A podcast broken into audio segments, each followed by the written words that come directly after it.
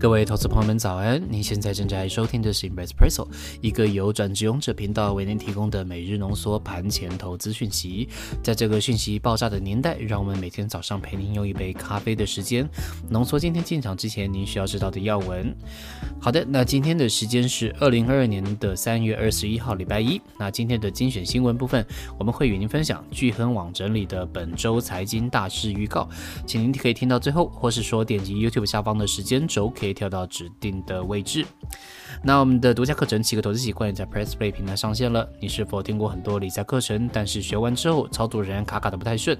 其实有些时候缺的不是硬的技术，而是身体的记忆还有投资的习惯。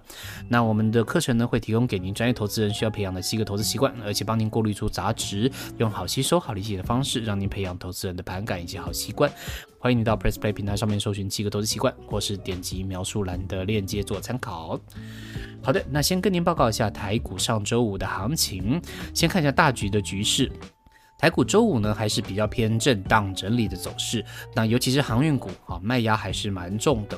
不过呢，台湾央行升息呢这件事情对金融股还是有受惠，所以说呢，金融股整体比较是欣欣向荣，好为大盘提供了不少的支撑。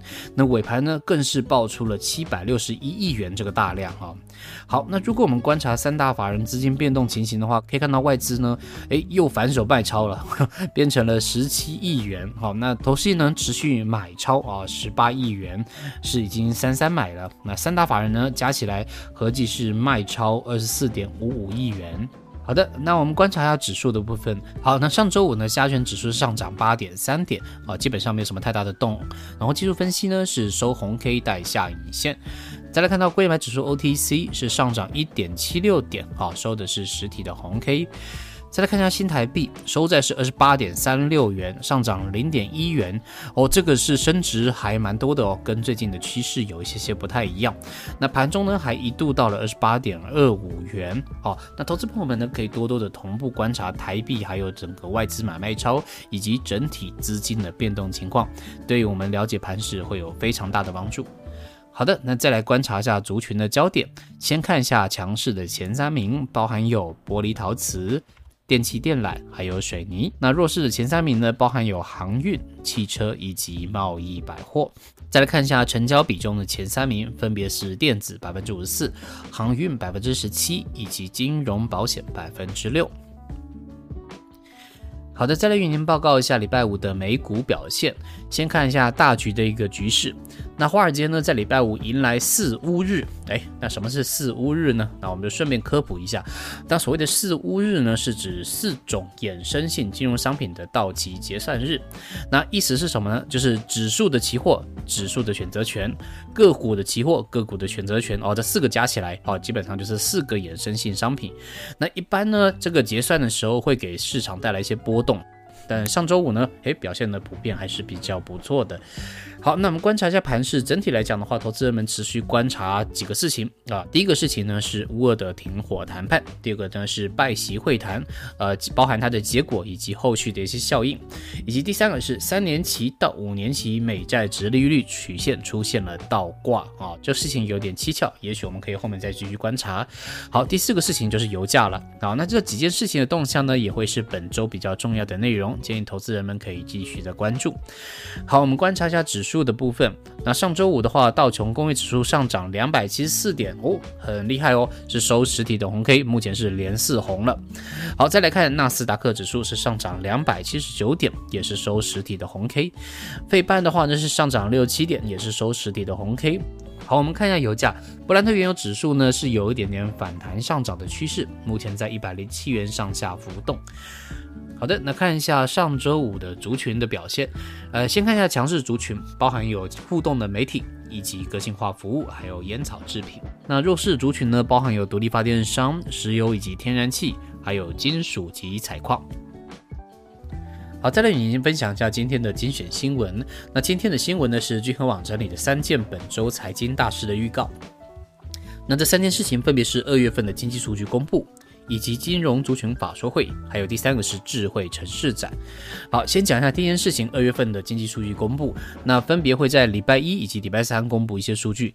礼拜一会公布二月份的外销订单统计结果。那以全球的景气来看的话，电子还有资通产品呢，还是蛮强的需求。所以说，预估二月份外销订单呢，其实有希望可以达到连二十四红啊，继续创造同期新高。那再来看到周三会公布的东西，就是二月份的批发零售还有餐饮营业额统计。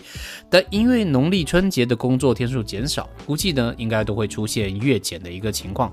但是呢，普遍预估应该对比去年同期都还是比较不错的。好，所以这是关于二月份的经济数据。好，再来看一下第二件事情，就是关于金融主权的法说会。那央行呢，在十七号已经宣布要升息一码。那我们的国营龙头台湾银行呢，也在十八号宣布它要调高这个排告的利率。那包含一年期的这个定期除利率啊，也都会往上调整。那重新站到了一字头，也就是一点零九个 percent。那市场预期其他的公股银行呢，还有民营银行也都会跟着调涨利率的水准。那整体来讲呢，对金融族群都是有一些话题性的。